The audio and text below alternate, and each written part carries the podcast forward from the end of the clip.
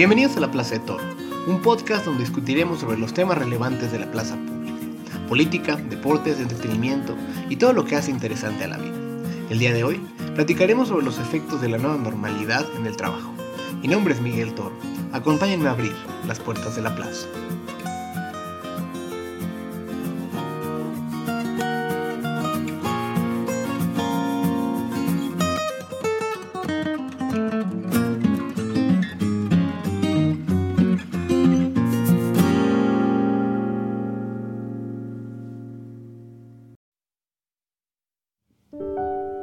Sentido ansiedad estos días?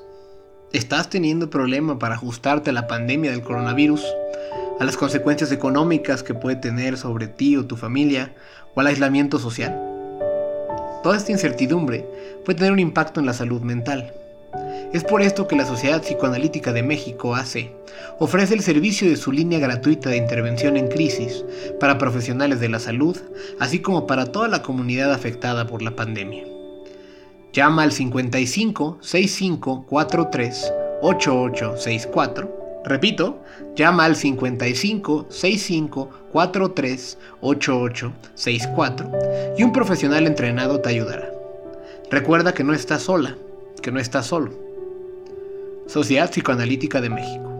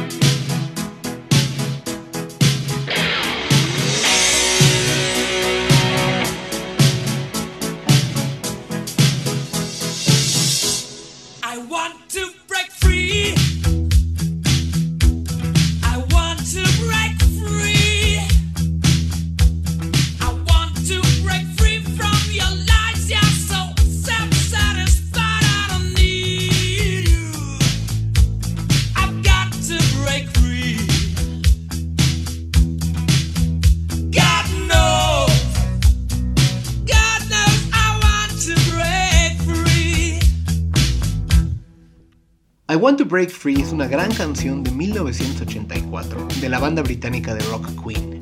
Otra vez, puedo utilizar una pieza de esta banda para describir el psique colectivo de muchísimas personas que han estado en cuarentenadas en los últimos meses. Desde el último episodio para acá, la gente ha guardado, en su mayoría, la sana distancia, manteniéndose en casa, aunque cada vez más. Las necesidades económicas y hasta las necesidades emocionales han ido llevando a las personas a abandonar la cuarentena y salir a la calle de manera más frecuente. El día de hoy en México comienza la reapertura de buena parte del país, pese a que tenemos aún muchos muertos por coronavirus y no necesariamente un decrecimiento constante en estas tasas. Sin embargo, pese a que sin una gran cantidad de pruebas es muy complejo identificar a todos los posibles contagiados por el virus, el gobierno parece estar dando su anuencia para que se reinicien ciertas actividades económicas, siempre y cuando se tomen distintas medidas de higiene. Uno de los lugares más afectados por la pandemia y las medidas subsecuentes para garantizar la salud de las personas son todos los lugares de trabajo, las oficinas y fábricas donde mucha gente va a laborar, que están teniendo que reacondicionar espacios para minimizar el riesgo del contagio.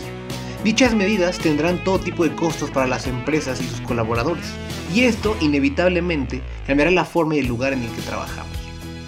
En el episodio de hoy, tendré el gusto de platicar con dos amigos, que dado su expertise, podrán explicarnos cómo la nueva normalidad va a cambiar nuestra forma de trabajar, de las prácticas de trabajo al interior de las empresas hasta el efecto posible sobre el sector inmobiliario. Para platicar sobre el efecto que tendrá el coronavirus en el trabajo de las personas, tengo el gusto de contar en el programa con Fernando Calderón, Country Manager de Midot, una empresa global de tecnología que provee evaluaciones de integridad y honestidad para el proceso de selección del capital humano de las empresas.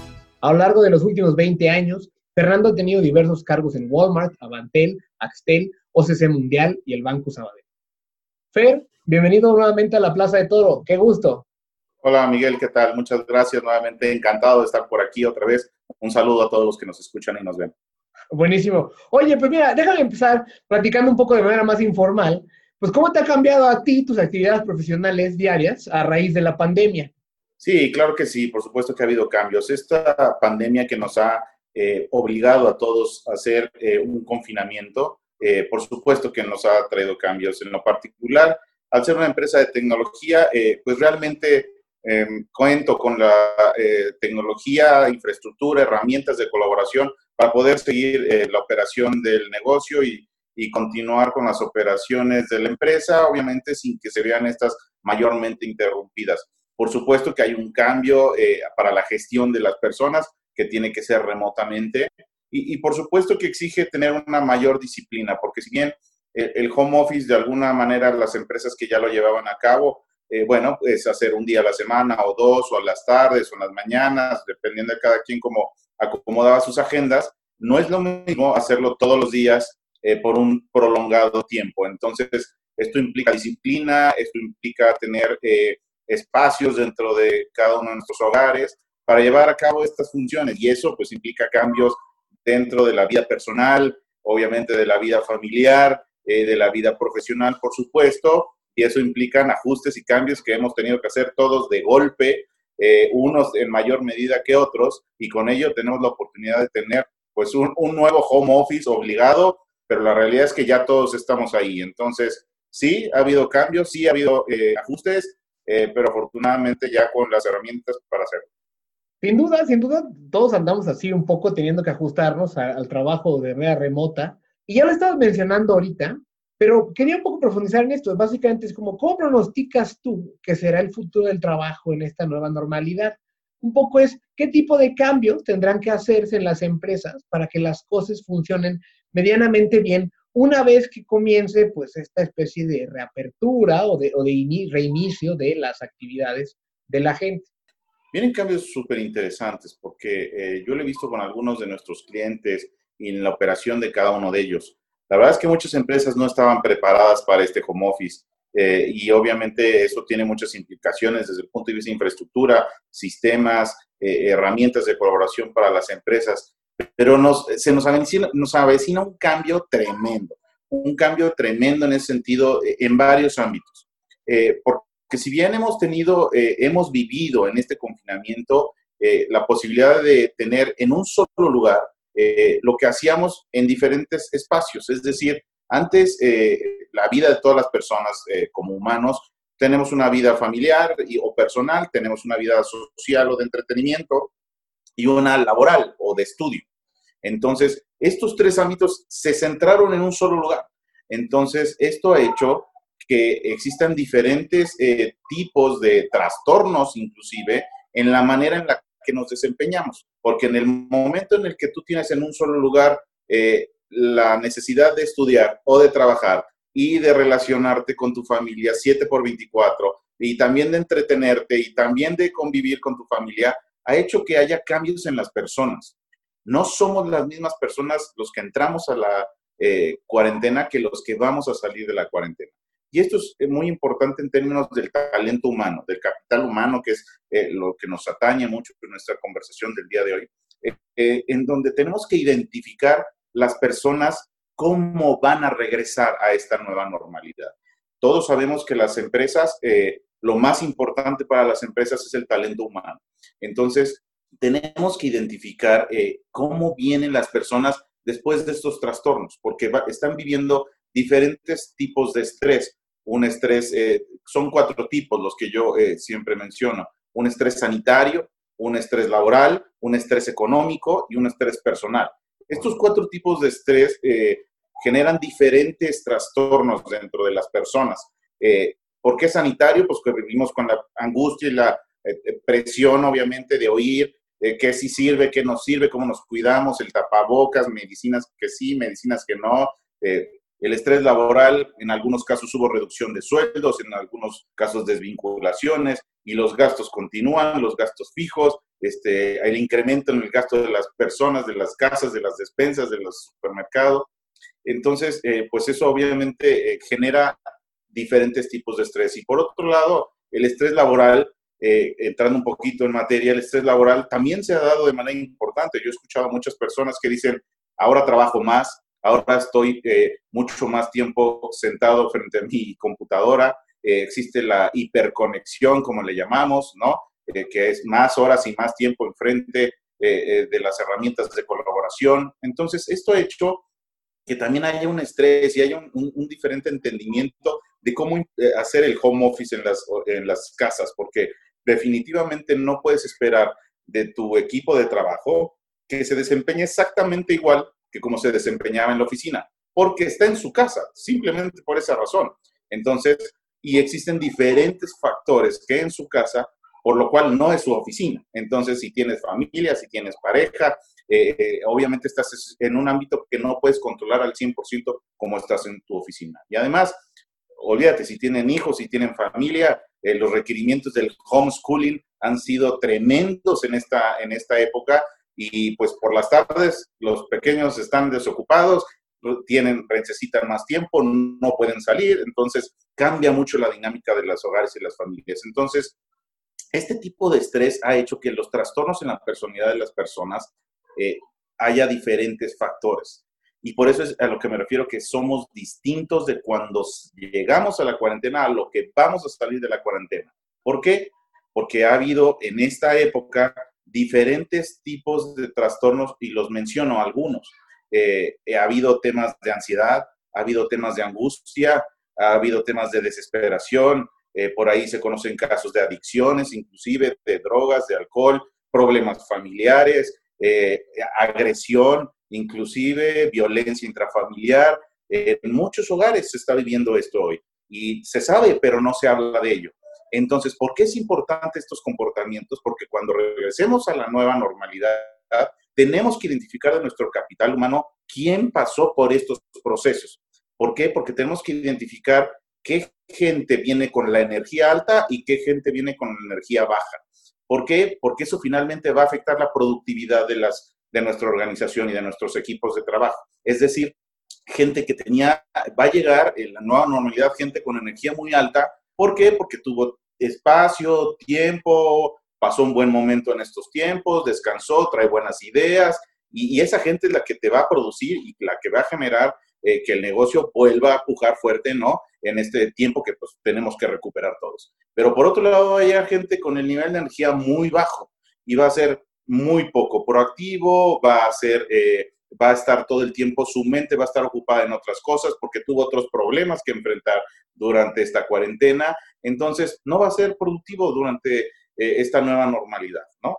Entonces, eso lo tenemos que identificar rápidamente eh, los jefes, eh, los patrones, los coordinadores, los encargados de equipos, gerentes, directores que tengan gente a su cargo, van a tener que identificar esto importantemente como paso número uno de regreso a esta nueva normalidad. Toquemos más a fondo el tema del home office eh, que venías platicando en, este momento y que pues, ciertamente no es igual para todas las personas por los distintos distractores que puedan tener en sus hogares. Yo siento que es una de las cosas que van a ser un byproduct o algo que la pandemia va a permitir que se explore de manera mucho más general.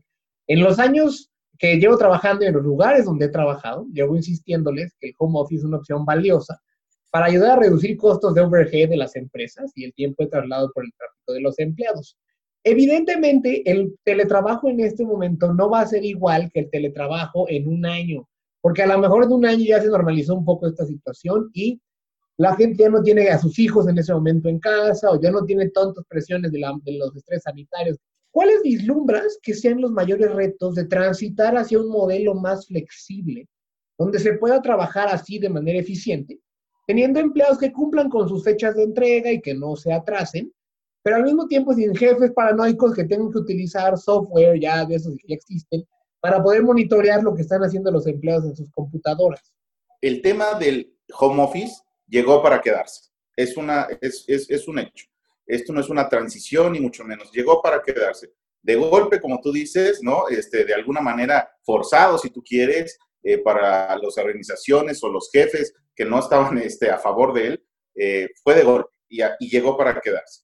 Eh, se, con esto se evidenció que muchas empresas no estaban preparadas para ello. y no solo hablo de infraestructura desde el punto de vista de tecnología o herramientas de colaboración, hablo sobre la cultura de la, de, la cultura de la empresa, ¿no?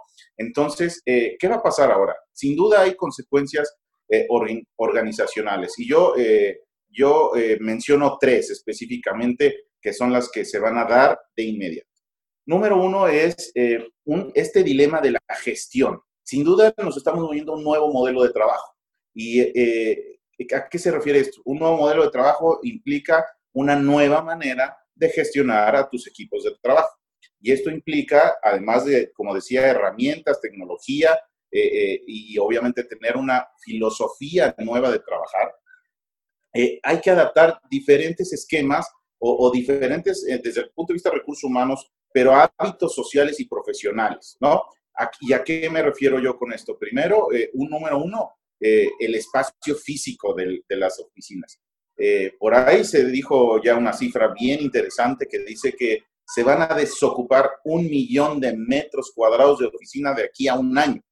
¿Qué significa esto? Que las empresas sí están viendo un beneficio eh, tácito, implícito del home office para reducir los tamaños de las oficinas, los espacios que están destinados eh, para trabajar físicamente todos en un lugar. ¿Por qué? Porque esta eh, nueva normalidad va a implicar medidas de higiene y medidas sanitarias bien importantes lo cual hace que los espacios de trabajo sean más amplios, eh, que entonces no todo el mundo pueda estar de regreso a su oficina, que haya que implementar acrílicos, gel, eh, medidas sanitarias en el aire acondicionado, en los comedores, inclusive, lo cual va a implicar que no toda la gente que estaba en tu oficina va a poder regresar al 100% bajo estas medidas. Entonces, este es un cambio importantísimo dentro, dentro de las empresas, el espacio físico. Ahora, en segundo lugar, se gesta entonces una nueva cultura de trabajo, una nueva cultura organizacional. Es decir, eh, ahora el soporte integral que tienen que dar las empresas para con los colaboradores es mucho mayor. Y me refiero desde el punto de vista emocional y desde el punto de vista económico y por supuesto desde el punto de vista profesional. ¿Por qué? Porque ya no vas a tener a la persona físicamente contigo. Entonces, eh, como lo decía por ahí, eh, el hecho de que termine la pandemia no significa que desaparece el virus, ¿no? Sino que eh, eh, el, primero de junio no va a desaparecer esto, sino que al revés, vamos a vivir con ello mucho tiempo, pero entonces hay que adecuarnos para ello. Entonces, por eso se vuelve esto un tema nuevo de cultura organizacional, porque eso implica entonces tener un plan de acción distinto, es decir, ya las empresas hoy ya no nos podemos permitir el, que vuelva a suceder un riesgo político, social, sanitario, etcétera, que nos vuelva a poner en esta situación. Eh, yo lo he visto con muchos de mis clientes y con muchas empresas con las que, proveedores, etcétera, que realmente han pasado mal momento en estos días. ¿Por qué? Por no tener un plan justamente para trabajar así. No hablo del home office, sino de, la de manera remota, inclusive en tu negocio, ¿no? Y con ello, por supuesto que también cambia el proceso de adquisición y retención de talento, que es mucho de lo que nos atañe en el tema de capital humano. ¿Por qué? Porque ya no vas a poder entrevistar a una persona cara a cara, seguramente. O sea, vas a hacer eh, un proceso justamente de selección remoto y virtual en la mayoría de los casos, es decir, eh, conocer a alguien su currículum, entrevistarlo, aplicación, aplicarle pruebas, eh, como las que utiliza Midot justamente, y tener la oportunidad de tener una entrevista remota. Y entonces ese proceso lo vas a tener que hacer ya para todas las las posiciones que tengas en tu empresa. Entonces, sí o sí las empresas se tienen que mover hacia un modelo nuevo de adquisición y retención de talento. Y el tercer punto es, eh, pues digamos que la productividad y la rentabilidad de las empresas. ¿Cuál es el cambio aquí más importante? Bueno, número uno, los nuevos procesos dentro eh, de la empresa comerciales y operativos. Hoy por hoy las empresas se tienen que mover si tienes un, si dependes de un espacio físico para hacer tu negocio, hay un tema, tienes un tema, o sea, porque ya te demostró esta, esta pandemia que efectivamente, eh, pues no vas a poder cumplir los objetivos de negocio que tengas, de ingresos, de ventas, de colocación de producto, si dependes de un espacio físico para hacer tu negocio. Eso sin duda va a hacer que las empresas entonces se muevan a decir, oye, tengo que estar en línea, tengo que estar e-commerce, tengo que hacer venta este, por internet, llamémosle del esquema que sea, pero sin duda se tiene que mover o trasladar el negocio físico como tal a un negocio en la nube, a un negocio de e-commerce, a un negocio de venta en línea.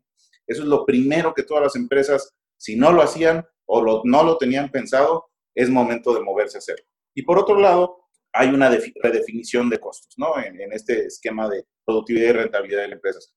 E, este esquema de costos, pues justamente va a hacer que se eficienten todos los costos en la cadena justamente de abasto de las empresas, porque pues vas a buscar reducción en, en, en el espacio de las empresas, vas a buscar tener, eh, ser más eficiente en, en, tu manera de entregar el producto, ¿no? Si es por justamente las empresas de logística y de distribución. Vas a, vas a querer justamente que tu talento eh, humano trabaje desde eh, casa, ¿no? Y haga home office obviamente porque te vas a eh, ahorrar una serie de costos que te va a permitir ser más eficiente. Y por último, en este rubro de, productividad y de rentabilidad de la empresa, se viene un cambio importantísimo en los KPIs, es decir, cómo medimos el negocio y cómo medimos eh, los indicadores de desempeño de las personas. Se va, todo se va a mover a un espacio en el que se evalúa a la gente por proyecto, por objetivos, por alcanzar ciertas metas, eh, y no esté supeditado a la puntualidad, a la asistencia, a las horas en las que estás en la oficina o que participes en proyectos, sino 100% relacionado a indicadores de desempeño que impliquen el que cumplas un proyecto, un objetivo, una meta, independientemente de donde estés físicamente, para que eh, tengas una remuneración, comisiones, etcétera, que eh, no estén supeditadas a un espacio físico. Entonces, estos son los tres ámbitos, el dilema de gestión ahora de los equipos de trabajo, una nueva cultura organizacional y por último la productividad y la rentabilidad de las empresas. En estos tres rubros va a haber cambios en nuestra nueva normalidad. Él fue Fernando Calderón, Country Manager de Midot, quien nos platicó sobre el efecto de la nueva normalidad en el trabajo. Al volver de la pausa, conversaremos sobre cómo esta nueva normalidad está cambiando el sector inmobiliario en lugares como la Ciudad de México. Estás escuchando La Plaza de Toro. Ya volvemos.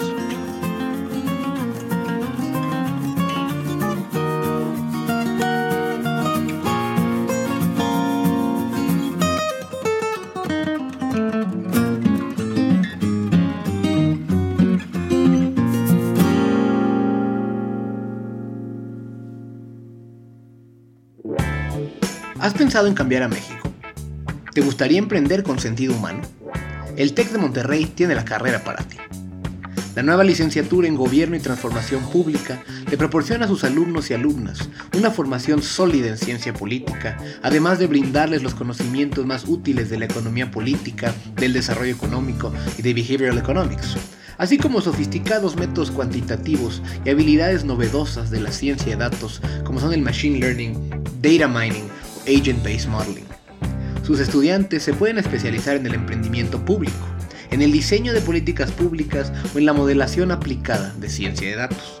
Al desarrollar estas competencias, sus egresados podrán hacer el análisis estratégico más riguroso que demandan las empresas del sector privado, las organizaciones de la sociedad civil y las dependencias del gobierno. Aprende a utilizar las tecnologías más avanzadas para la obtención, manejo y visualización de datos, y con ello sé parte de las oportunidades más relevantes de México y el mundo. Explora el mundo de ciencias sociales en el TEC. El mundo enfrenta nuevos retos políticos, económicos y sociales que requieren de la mejor preparación. Define nuevas políticas para un mundo dominado por la tecnología. Explora, elige, libera tu potencial transformador. El coronavirus forzará muchos cambios en el trabajo de las personas, imposibilitando todo tipo de conductas comunes de los lugares de trabajo. Tener una reunión en una sala de juntas ya no es posible. Ir a platicar con unos colegas un rato cerca del refri pudiera ser una actividad bastante riesgosa. La reapertura económica que los distintos países están ordenando hará que muchas personas continúen trabajando de manera remota y que los que puedan regresar a sus oficinas tengan que hacerlo con todo tipo de medidas de seguridad sanitaria e higiene. Para platicar sobre el impacto que estos cambios tendrán en el sector inmobiliario, tengo el gusto de saludar a Enrique Meso, Managing Director de Greenwell Capital. Anteriormente, Enrique ha sido el tesorero del Infonavit, el fondo hipotecario más grande de Latinoamérica, además de que es profesor de emprendimiento, finanzas y capital privado en la Escuela de Negocios, EGADE, del Tecnológico de Monterrey. Querido Enrique, bienvenido a la Plaza de Toro. Qué gusto que nos acompañes. Hola Miguel, un, gusto estar contigo. Muchas gracias por la invitación. Pues bueno, platiquemos un poquito de, cómo está el sector inmobiliario en, México, básicamente, ¿no? Entonces, el coronavirus ha, llegado, forzó a que la gente tenga que trabajar desde su casa y que muchísimas empresas que jamás habían considerado el home office ahora lo vean como una opción. Al mismo tiempo, para evitar contagiarnos, pues como habrá mucho, mucho menos interacciones con nuestros compañeros de trabajo, habrá todo tipo de cambios en las oficinas. Eh, pienso en el recondicionamiento de espacios abiertos, la clausura de salas de juntas, qué sé yo. Enrique, ¿qué está pasando en el sector inmobiliario a raíz de la pandemia? Sí, Miguel, eh, sin duda lo que, mencionas es, eh, por supuesto, algo que eh, estamos observando y lo estamos viviendo, no solamente en las grandes ciudades en América Latina, sino en ciudades con un menor número de, pobladores en los países en los que estamos y, por supuesto, también en los países desarrollados y otras regiones.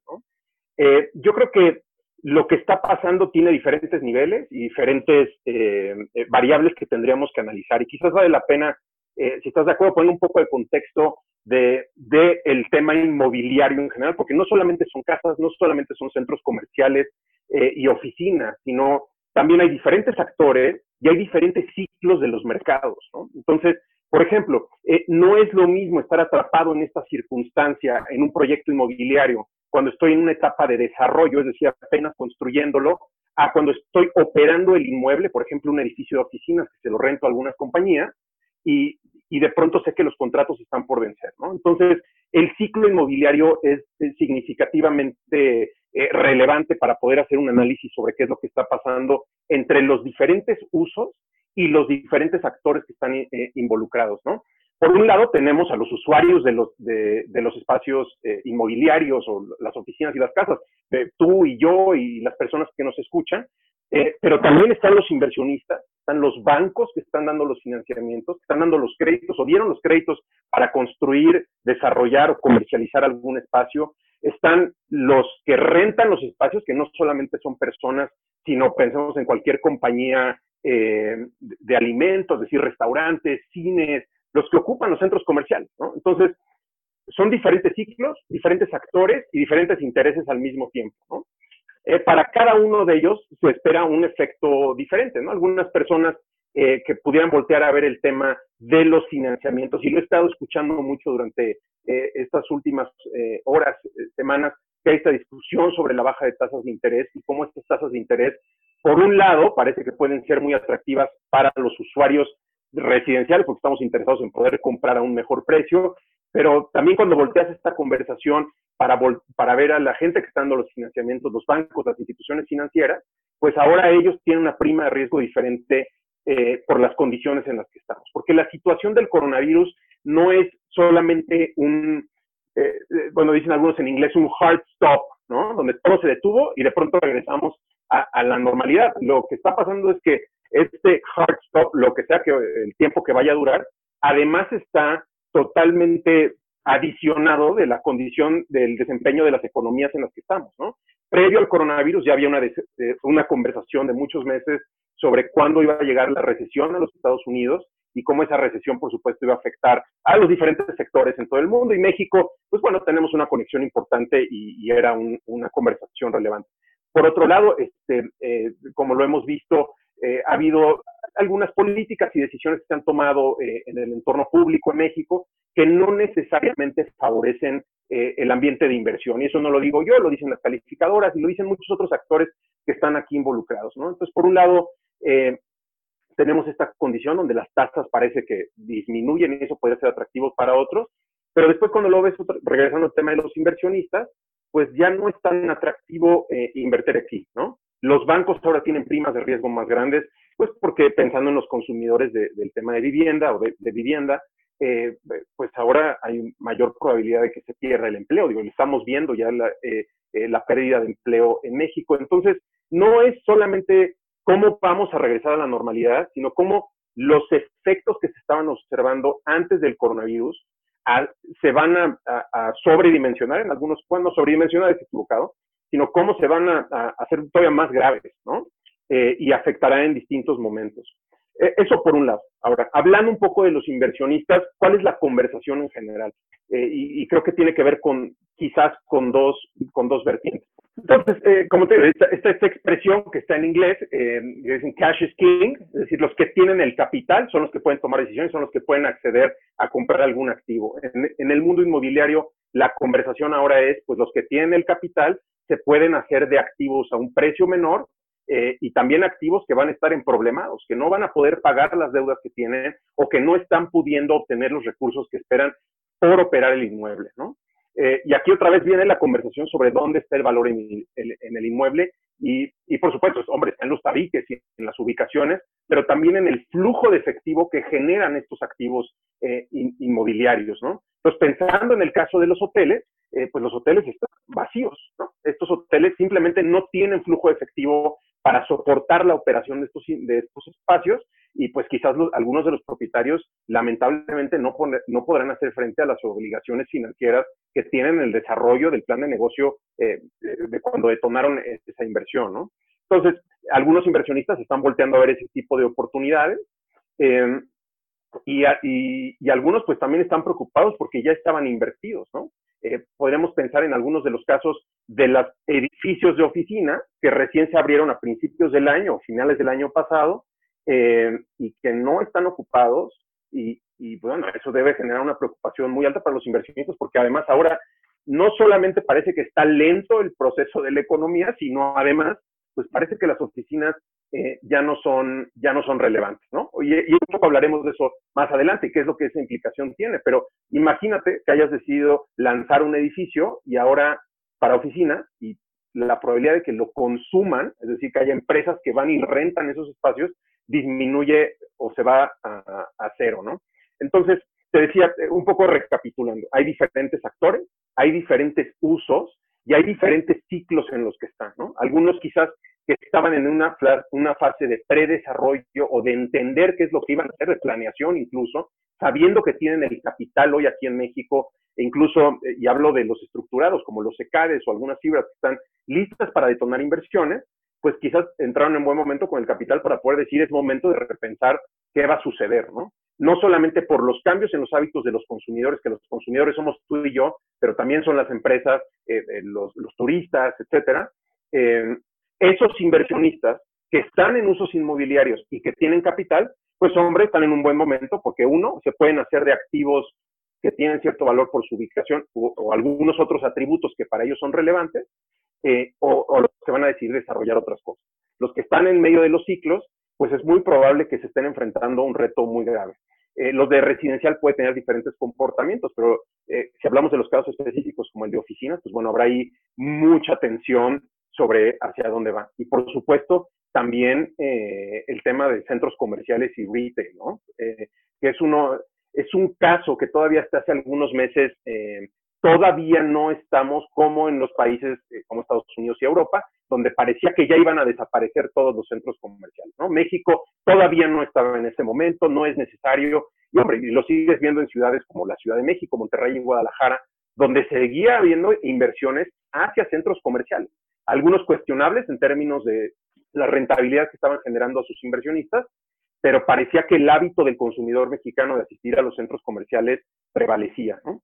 Eh, hoy eh, quizás muchas personas se van a preguntar tres veces antes de decidir ir al cine, ¿no? Y eso, por supuesto, tiene un efecto con la rentabilidad de ese espacio, tiene un efecto en el empleo, etcétera, etcétera. Otro ya de factores económicos, eh, por supuesto, ameritan otro podcast, ¿no? Pero estos activos ya no están generando flujo efectivo. Entonces, hay, miles de historias, miles de cosas que podrían estar pasando y de decisiones que van a tomar estos actores en estos diferentes ciclos para los diferentes usos, ¿no?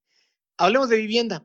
Eh, la gente ha tenido que utilizar sus casas para estudiar, para trabajar, para hacer ejercicio y ya después para vivir, ¿no? Tener una familia de cuatro en un departamento de 100 metros cuadrados se ha vuelto todo un reto durante la cuarentena. Esos departamentos pequeños, pero que estaban cercanos a las oficinas, pues en un mundo de home office se vuelven bastante menos atractivos. Máxime cuando cuestan pues, de manera onerosa, están caros por su ubicación. Por ejemplo, leí que en la ciudad de Nueva York, 5% de su población ya se mudó fuera de la ciudad, o sea, fuera de la isla de Manhattan, entre el primero de marzo y el primero de mayo de este año. Pero que hay colonias de alto ingreso al interior donde se llegó hasta una o se ha llegado hasta una desocupación del 40% de los espacios. ¿Ves pasando esto en la Ciudad de México? ¿Y qué efecto crees que pudiera tener esto sobre el real estate general del país? Pues mira, eh, no sé si podríamos decir que va a ser un efecto equivalente a lo que a, lo que comentas en Manhattan y Nueva York, pero sin duda pensando en la Ciudad de México como una de las grandes ciudades de América Latina, donde hay ciertas condiciones de similitud con estas, eh, con Nueva York y otras ciudades de esta dimensión, donde hay centros de trabajo muy importantes, eh, centros educativos, etcétera, y una concentración importante de, población, eh, yo creo que va a haber un reacomodo en la toma de decisiones de los, de los agentes, ¿no? Entonces, eh, por un lado, sin duda ha sido un reto la reconversión de tu casa en tu espacio de vida de 24 horas, los que, los que hemos tenido la oportunidad de mantenernos en casa y que afortunadamente nuestras obligaciones laborales no nos, no, no, nos hacen salir, pero los que estamos Así, eh, pues bueno, ahora también en, mi caso, por ejemplo, parte de mi casa se convirtió en una escuela, ¿no? Entonces tengo aquí a, mis hijos eh, que también tienen una escuela y también es el espacio en el que ahora juegan y hacen su vida diaria, ¿no? Entonces, eh, extrapolando un poco esa reflexión, lo que hoy hemos escuchado de especialistas es, bueno, que algún día habrá una vacuna, mientras no haya esa vacuna, tendremos que seguir un poco en este situación en la que, en la que estamos en términos de cómo estamos en las, en las viviendas y en los espacios, pero también cada vez escucho más la conversación sobre esto es un evento que puede volver a suceder con un nuevo coronavirus, con un, una nueva pandemia en alguna otra situación. Si ese fuera el caso, y, y todavía no estamos hablando de real estate, sino hablando de consumidores por vivienda o consumidores de metros cuadrados, pues hoy sabemos que la gente puede decir, pues yo prefiero más metros cuadrados para la siguiente situación que enfrente de, este tipo, ¿no? Un espacio, hombre, donde quizás ahora quiero un jardín, ahora quiero este, eh, una habitación adicional, eh, quiero una cocina más amplia, yo qué sé, ¿no? Ahora, en ese sentido, pues también los agentes o las personas que están decidiendo adquirir un inmueble, pues se van a enfrentar a los precios del mercado, ¿no? Entonces, en ese sentido, eh, por lo menos una ciudad como, como la Ciudad de México, lo que sabemos es que se ha apreciado los, en las zonas eh, céntricas de la ciudad, los precios y también, hombre, en la periferia, en diferentes regiones, pero los precios han subido. Vemos que parece cada vez más complejo para, un, para una persona joven adquirir un inmueble, entonces así es un poco excluyente el poder hacer de una propiedad. Eh, ahora, si las personas quieren más metros cuadrados, pues vamos a, observar diferentes efectos, ¿no? Si y lo, y lo unimos un poco al tema de las oficinas. Si las oficinas dejan de ser tan relevantes y hay una mayor flexibilidad laboral y ahora yo puedo seguir con mi actividad eh, profesional, económica, eh, en otra región que me permite tener más metros cuadrados más baratos, eh, pues me voy a trasladar a esa, a esa zona siempre y cuando pues me lo permita mi actividad laboral.